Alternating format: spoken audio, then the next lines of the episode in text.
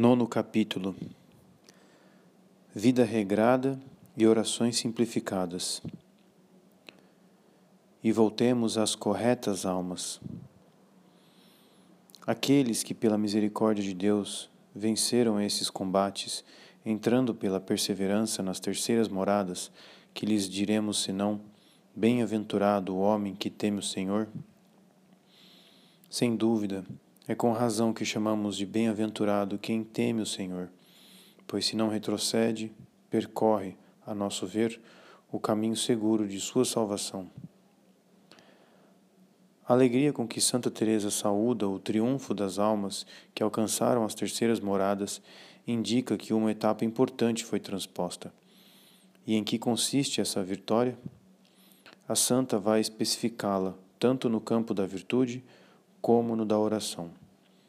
Contudo, uma observação final adverte-nos que esta alma ainda não parece empenhada na via da perfeição. Tal é o precioso magistério de Santa Teresa nas terceiras moradas. Vida regrada. É grande a graça de ter alcançado as terceiras moradas, sublinha santa. E pela bondade de Deus, ela o crê. Existem muitas almas dessas no mundo. Eis em alguns traços precisos uma viva descrição destas almas. Elas têm grande desejo de não ofender Sua Majestade e apreciam fazer penitência, evitando até mesmo os pecados veniais. Têm seus momentos de recolhimento e empregam bem o tempo, exercitando-se em obras de caridade para com o próximo. Essas almas são corretíssimas no falar e no vestir bem como na administração da casa, quando a tem. Trata-se de estado desejável. A morada espiritual parece bem arrumada. Tudo respira ordem e distinção. Mas não nos contentemos com um olhar geral. Examinemos os detalhes.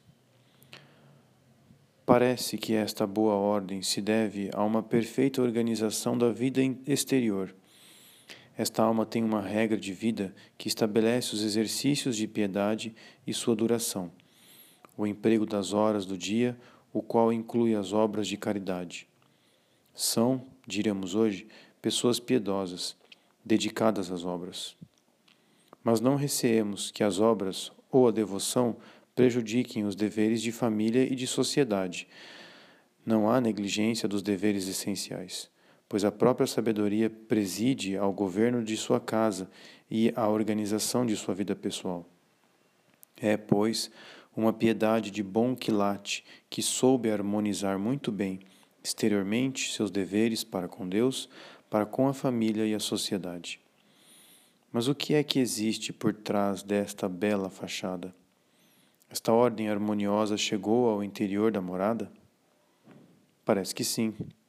Estas almas têm grande desejo de não ofender Sua Majestade, evitando até mesmo os pecados veniais. São essas as suas disposições interiores.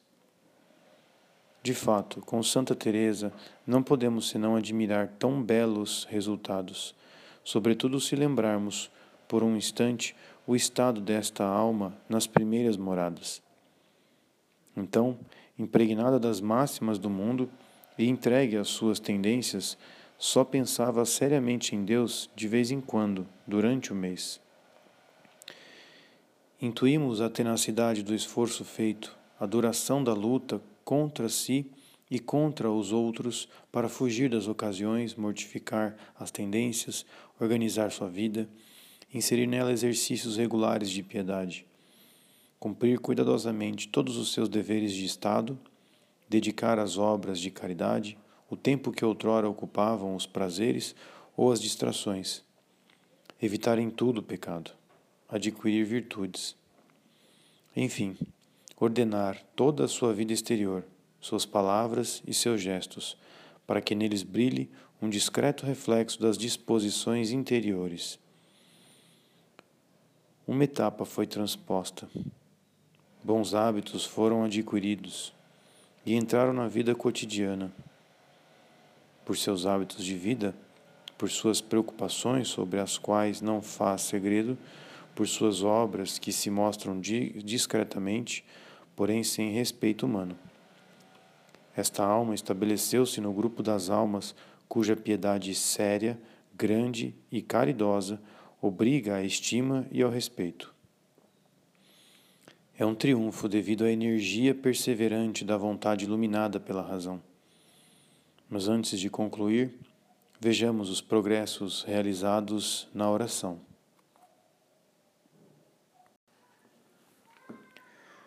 Orações simplificadas. Estas almas têm seus momentos de recolhimento. Diz brevemente Santa Teresa ao falar das terceiras moradas, acrescentando contudo que elas por vezes experimentam securas. O caminho de perfeição e o livro da vida vão nos informar melhor sobre os progressos da oração nestas almas. Também neste âmbito, os esforços feitos com perseverança criaram facilidades para o recolhimento. Começando a rezar, a alma percebe que as abelhas vêm para a colmeia e entram nela para fabricar o mel sem que nada façamos. O Senhor deseja, como recompensa pelo tempo em que a alma a isso se dedicou, que ela e a vontade alcancem tal domínio que, diante do simples ato que indique que desejam recolher-se, os sentidos obedeçam e se recolham. E mesmo que mais tarde voltem a sair, é já grande coisa terem se rendido, pois saem dali como cativos e súditos e deixam de fazer o mal que antes podiam. Quando a vontade voltar a chamá-los, eles virão com mais prestreza. Esta facilidade adquirida no que diz respeito ao recolher-se é acompanhada por uma simplificação na atividade das potências que mantinham o trato de amizade com Deus. Antes eram necessárias longas orações vocais para chegar junto do Mestre. Eis que agora, tendo nos esforçado por algum tempo para ficar próximas desse Senhor, Ele nos entenderá por sinais de maneira que, se antes tínhamos de dizer muitas vezes o Pai Nosso, agora Ele nos ouve na primeira. O Senhor gosta muito de poupar-nos trabalho. Mesmo que em algum momento não rezemos mais de uma vez, tão logo entendamos que estamos em Sua companhia. O que lhe pedimos e a vontade que Ele tem de nos dar, bem como a da boa, boa vontade com que Ele está convosco, ele não vai querer que quebremos a cabeça falando-lhe muito. Se utilizávamos a imaginação para nos representarmos Jesus Cristo, também as suas imagens se simplificam. Os detalhes se esvaecem e os contornos se tornam menos precisos para deixar que sua amada presença se mostre mais viva e mais cativante. Quanto à inteligência, normalmente perde o gosto pelos raciocínios múltiplos, pelas sucessivas meditações sobre temas diversos, mas retorna de bom grado a esta ou aquela verdade substanciosa ou às amplas sínteses, ricas em várias noções particulares conhecidas. Abarca-as com um olhar simples e aparentemente confuso, mas na realidade penetrante e afetuoso, aurindo daí impressões profundas e vivas. A multiplicidade das palavras, a atividade ruidosa das faculdades sucederam à língua dos sinais, os movimentos interiores e o olhar simples da alma, o repouso pacífico junto do Mestre. Este silêncio e este repouso são atitudes expressivas do amor que favorecem, de modo excelente, o relacionamento.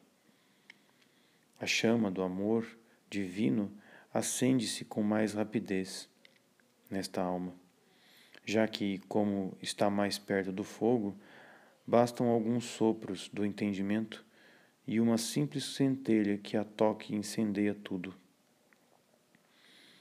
Em que medida estas orações de atividades simplificadas são contemplativas? Não abordemos por enquanto este complexo problema. Chamemo-las de orações simplificadas, ou, melhor ainda, de orações de simplicidade e definamo-las, um olhar no silêncio. Este olhar sobre uma verdade distinta ou uma forma viva de Cristo é um olhar ativo, cuja atração do objeto torna pacífico e silencioso. Por conseguinte, podemos distinguir na oração de simplicitude, simplicidade, um duplo elemento: o olhar sobre o objeto e a pacificação ou silêncio que ele provoca. Um parece suceder ao outro. Na realidade, porém, são concomitantes. De maneira geral, a alma terá, segundo o momento ou segundo o seu temperamento, uma maior ou menor consciência de um ou de outro elemento. Terá consciência de que olha, prestando pouca atenção à impressão apaziguadora ou então se entregará à impressão apaziguadora e deliciosa, dando ao objeto apenas a atenção necessária para manter essa impressão e a renovar. Teremos assim, no primeiro caso, a oração propriamente dita de simples olhar, no segundo, a oração simplificada de recolhimento.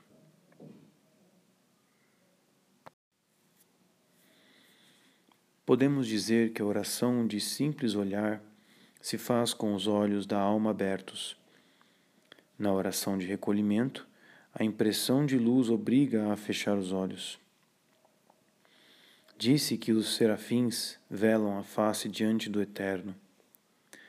Santa Teresinha do Menino Jesus confessa que não fará como eles, mas que olhará Deus nos olhos. Pelo contrário, a irmã Isabel da Trindade parece ceder ante ao fulgor da luz atitudes diversas que exigem uma denominação especial, mas que parece não são senão maneiras diferentes, ou mesmo tomadas de consciência diferentes, do olhar no silêncio, que é a oração de simplicitude, de simplicidade. Como deveremos agir quando chegarmos a esta oração de simplicidade? A resposta a esta questão importante e prática nos é sugerida pela definição da oração de simplicidade. Ela é um olhar ativo no meio do silêncio. Devemos, pois, cuidar ao mesmo tempo da atividade e do silêncio. O repouso procede da atividade simplificada das faculdades. Este repouso é mais proveitoso e fecundo que todos os raciocínios. É, portanto, necessário respeitá-lo e mantê-lo, mas ele não conseguirá durar por muito tempo em virtude da própria mobilidade da inteligência, cujo olhar não poderia se fixar longamente sobre um objeto, sem se distrair. Torna-se, pois, forçoso levar de novo as faculdades para o objeto que se estava considerando, ou para qualquer outro, a fim de renovar a impressão apaziguadora e reencontrar a vida que daí emana. Santa Teresa recomenda sem cessar, já o dissemos, que se faça agirem as faculdades na oração até que não estejam tomadas por uma ação divina. Contudo, esta necessária atividade não deve perturbar o silêncio fecundo que reina em certas regiões da alma. É esta dupla recomendação que desenvolve nas quartas moradas a propósito do recolhimento passivo, que deixa a liberdade de ação às potências da alma, e da quietude que prende a vontade e que não deve ser perturbada pela atividade do entendimento. Pois, se Deus nos deu as faculdades para que com elas trabalhássemos, e se tudo tem o seu prêmio, não há por que sujeitá-las a encantamentos. Deixemo-las fazer o seu ofício até que o Senhor lhes reserve outro maior. Esta regra dada para o recolhimento passivo encontra com muito mais razão sua aplicação na oração de simplicidade. No entanto, esta atividade será mais apaziguadora do que anteriormente. É normal que a alma tire proveito da simplificação efetuada. Ademais, uma atividade desordenada destruiria o repouso silencioso, no qual consiste o valor desta oração, e abre a alma aos influxos da graça. Nesta oração, feita de pausas sucessivas diante de quadros mais do que de raciocínios, cuja trama lógica se desenrolaria seguidamente, o trabalho da alma consistirá em se colocar diante de cada um desses quadros, deter-se aí para admirá-los com um olhar de conjunto e passar ao seguinte por um esforço tranquilo, quando a impressão apaziguadora se dissipou. Definimos esta oração de simplicidade como uma progressão lenta, por saltos sucessivos, com tempos de pausa marcados ao compará-la com a meditação que seria um caminhar regular e contínuo. Não é a distância percorrida ou a multiplicidade de ideias que importa, mas somente a força deixada na alma pelo contato com as realidades que elas representam. A paz conseguida parece indicar que esse contato se estabeleceu e que a alma aure dele seus frutos. Assim, Podemos dizer que esta oração é incomparavelmente mais fecunda do que todas as formas mais ativas, ainda que fossem mais ardentes ou mais luminosas. Estas orações de simplicidade são fruto de formas superiores e apuradas da atividade das potências intelectuais. A intuição penetrante da qual estão próximas é superior ao raciocínio discursivo. Em uma nota de rodapé, já tínhamos notado que a inteligência moderna é mais intuitiva do que racional. Prefere as sínteses vivas, as fórmulas cheias e condensadas. É isto sinal de decadência ou de vitalidade? O gênio, na verdade, é intuitivo como aliás o espírito servido por órgãos anêmicos. Seja como for, a intuição é uma forma superior da atividade da inteligência e este poder de intuição é uma das graças do nosso tempo.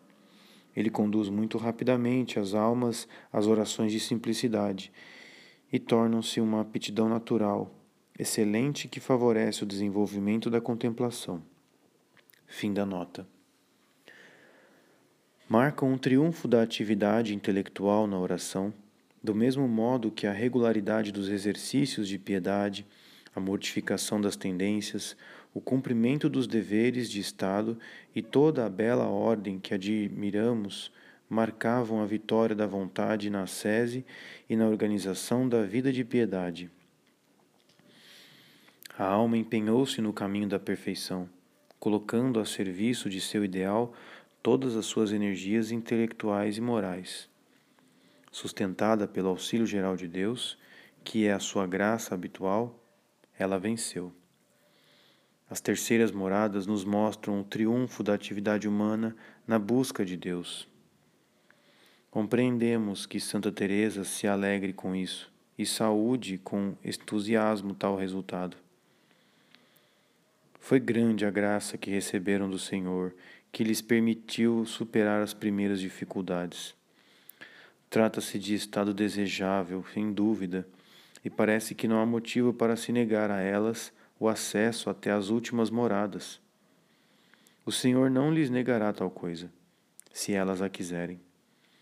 E que bela disposição é esta para que lhes sejam concedidas todas as graças divinas.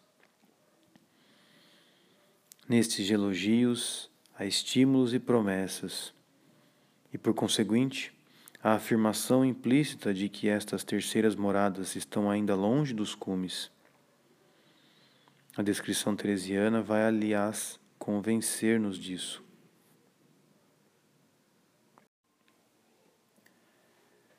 Deficiências e mal-estar. O versículo do Salmo que Santa Teresa evoca no início da sua descrição traduz maravilhosamente a atmosfera das terceiras moradas. Feliz o homem que teme o Senhor. Salmo 112. Há alegria e, contudo, há também demasiados perigos para que o temor continue sendo necessário. O progresso destas almas ainda não está consolidado. Por mais determinadas que estejam em não ofender o Senhor, essas pessoas evitarão as ocasiões de pecar, agindo assim com acerto, porque, como estão perto das primeiras moradas, poderão voltar a elas. A sua fortaleza não está fundada em terra firme, como os que estão já exercitados no empadecer. Estes conhecem as tempestades do, do mundo e sabem quão pouco tenho a temer ou a desejar seus contentamentos. O demônio bem sabe armar ciladas para lhes fazer mal. O demônio encontraria aliados em seus postos, pois as tendências mal foram mortificadas em suas manifestações mais exteriores. Esta bela ordem exterior poderia nos enganar como infelizmente engana a própria alma, quanto à qualidade das virtudes que lhe servem de base. Descobrindo a verdade, Santa Teresa se mostra dolorosamente surpreendida. Conheci algumas almas e creio que posso dizer bastantes que chegaram a este estado. Elas têm vivido muitos anos, ao que parece, nestas retidão e harmonia de alma e corpo e depois disso, quando deviam estar com o mundo sob os pés, ou pelo menos plenamente desenganadas dele, são provadas por Sua Majestade em coisas não muito grandes. Ficam então de tal modo inquietas e com o coração tão angustiado que me deixam perplexa e até muito temerosa. Dar-lhes conselho não é remédio, porque, como elas há muito tratam de virtudes pensam poder ensinar aos outros e sobra-lhes razão para se sentir como se sentem. O orgulho se manifesta nessa atitude. Com efeito, Santa Teresa declara que aqui está o problema das que não conseguem avançar. Sem dúvida, Deus lhes dá contentamentos muito maiores do que os que podem ter nos consolos e distrações desta vida, mas tomaram consciência de sua virtude e, convictas dela, sustentam muitas pretensões a graças mais elevadas.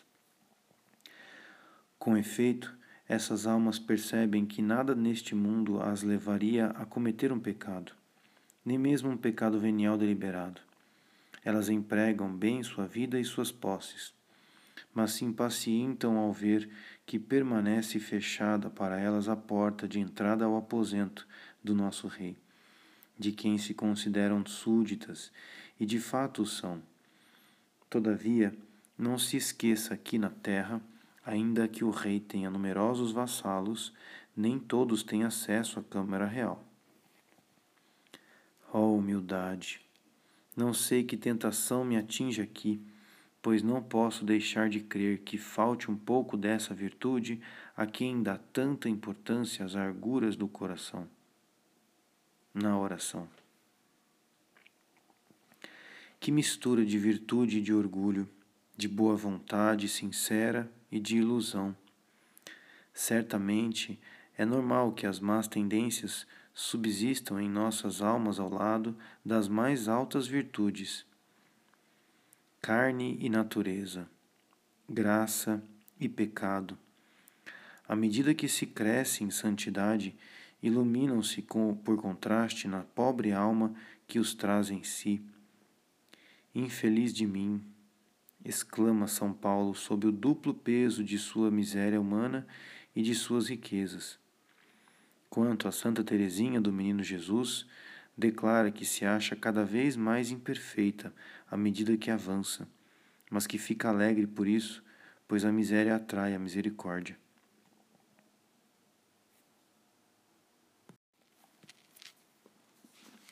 Nas almas que se encontram nas terceiras moradas, a situação é diferente. Enquanto São Paulo geme com a experiência de sua miséria, estas pobres almas não veem a sua e não aceitam que alguém lhes venha mostrá-la. Dar-lhes conselho não é remédio, diz Santa Teresa. Elas canonizam em seus pensamentos o próprio modo de proceder e desejam que os outros também o façam. Enfim, Não encontrei solução nem encontro para consolar tais pessoas, a não ser mostrar grande sentimento de sua pena. E, na verdade, é de dar pena vê-las sujeitas a tanta miséria, e não contradizer suas razões. Isto porque elas as ajeitam de tal modo no pensamento que julgam tudo sentir por amor de Deus, não percebendo que se trata de imperfeição, o que é outro grande engano em gente tão adiantada. O problema é perturbador. Como arrancar estas almas de suas ilusões e esclarecer sua boa vontade? Eis alguns exemplos que talvez serão mais claros do que censuras e considerações gerais. Digamos que sobrevenha uma perda material a uma pessoa rica, sem filhos e sem herdeiros. Nada, porém, que afete o necessário para que ela se mantenha e sustente a casa, sobrando-lhe ainda alguma coisa. Se fica desassossegada inquieta, como se não lhe restasse um pão para comer, como esta pessoa receberá o pedido de nosso Senhor de que deixe tudo por ele? Aqui entra o pretexto. A pessoa diz que o sente porque quer ter para dar aos pobres de minha parte, creio que Deus prefere que eu me conforte, que eu me conforme com a sua vontade e conserve a paz da minha alma a essa caridade, embora seja desejável procurá-la. Outro exemplo nos mostra uma pessoa que tem o bastante para se manter e até lhe sobra, mas procurar mais e mais não é coisa, por certo, que leva a alma a subir às moradas mais próximas do Rei ainda que tenha boa intenção. Estas repreensões e exemplos esclareceram perfeitamente a situação das almas das terceiras moradas? Como conciliar estas graves deficiências com os progressos realizados, estas justas censuras com a estima e o respeito que merecem sua conduta exterior e suas obras boas? Sobre estas almas, paira ainda certo mistério. A santa tem consciência disso e assim escreve: Atentai muito, filhas, para algumas coisas que aqui aponto, ainda que de modo confuso, porque não sei formulá-las melhor. O convite à consideração atenta indica que o problema é importante. Trata-se de algo sério. É preciso responder a ele relendo com atenção os dois capítulos consagrados às terceiras moradas. Vamos nos dar conta de que Santa Teresa, perante essas almas das terceiras moradas, mostra certo embaraço que se parece a um mal-estar. Este mal-estar se revela mediante elogios surpreendentes, umas tantas censuras de caráter geral, digressões explicativas e um pouco de ironia em relação a estas pessoas, que são corretíssimas no falar e no vestir, têm vivido muitos anos nesta retidão e harmonia. Temos nós o direito de recolher estes indícios de mal-estar e dar-lhes importância? Sabemos que Santa Teresa escreve sem esboços preparatórios, deixando correr apenas sobre o papel. Não relê o que escreve vê e escreve. Acontece-lhe não explicitar com clareza a impressão que um quadro produz nela, embora esta impressão domine toda a descrição. Foi assim que nas primeiras moradas percebemos que ela tremia por ver cair no pecado e no inferno essas almas cuja vida sobrenatural é tão frágil. Diante das pessoas que fazem uma meditação ordenada, Vimos-la usar a solenidade discreta desses intelectuais que, pensando com ordem, estão em bons começos. Diante destas pessoas piedosas das terceiras moradas, Santa Teresa detém-se mais longamente. Mostra-nos que estas almas não estão na sua esteira, não vivendo debaixo de sua luz, não pensam como ela seria um contraste de temperamento, uma oposição de diferentes hábitos de vida, pois essas pessoas vivem no mundo e Teresa no claustro? Não, certamente. As impressões de Santa Teresa não são nem superficiais nem puramente naturais. Devemos ter confiança nela e examinar o problema mais de perto. Descobriremos com efeito que estas almas se encontram em posições espirituais separadas por um largo fosso das de Santa Teresa. Fosso esse que ainda não conseguiram transpor. O mal-estar de Nossa Santa nos revela um problema espiritual geral de grande importância. Problema que a Santa apresenta em poucas palavras. Desde que comecei a falar dessas moradas, tenho o jovem a quem o Senhor perguntou se queria ser perfeito diante dos meus olhos, porque somos como ele. Será necessário recordar a cena evangélica. Mateus 19, de 16 a 22. Aí alguém se aproximou dele e disse: Mestre, que farei de bom para ter a vida eterna? Respondeu: Por que me perguntas sobre o que é bom? O bom é um só, mas se queres entrar para a vida, guarda os mandamentos. Ele perguntou-lhe: Quais? Jesus respondeu: Estes não matarás, não adulterás, não roubarás, não levantarás falso testemunho, honra pai e mãe e amarás o teu próximo como a ti mesmo. Disse-lhe então o moço: Tudo isso tenho guardado, que me falta ainda? Jesus lhe respondeu: Se queres ser perfeito, vai, vende os teus bens e dá aos pobres, e terás um tesouro nos céus. Depois vem e segue-me. O moço, ouvindo essas palavras, saiu pesaroso, pois era possuidor de muitos bens. Somos como ele, diz Santa Teresa, colocando-se humildemente nas terceiras moradas. Estas almas, então, ainda não entraram no caminho da perfeição.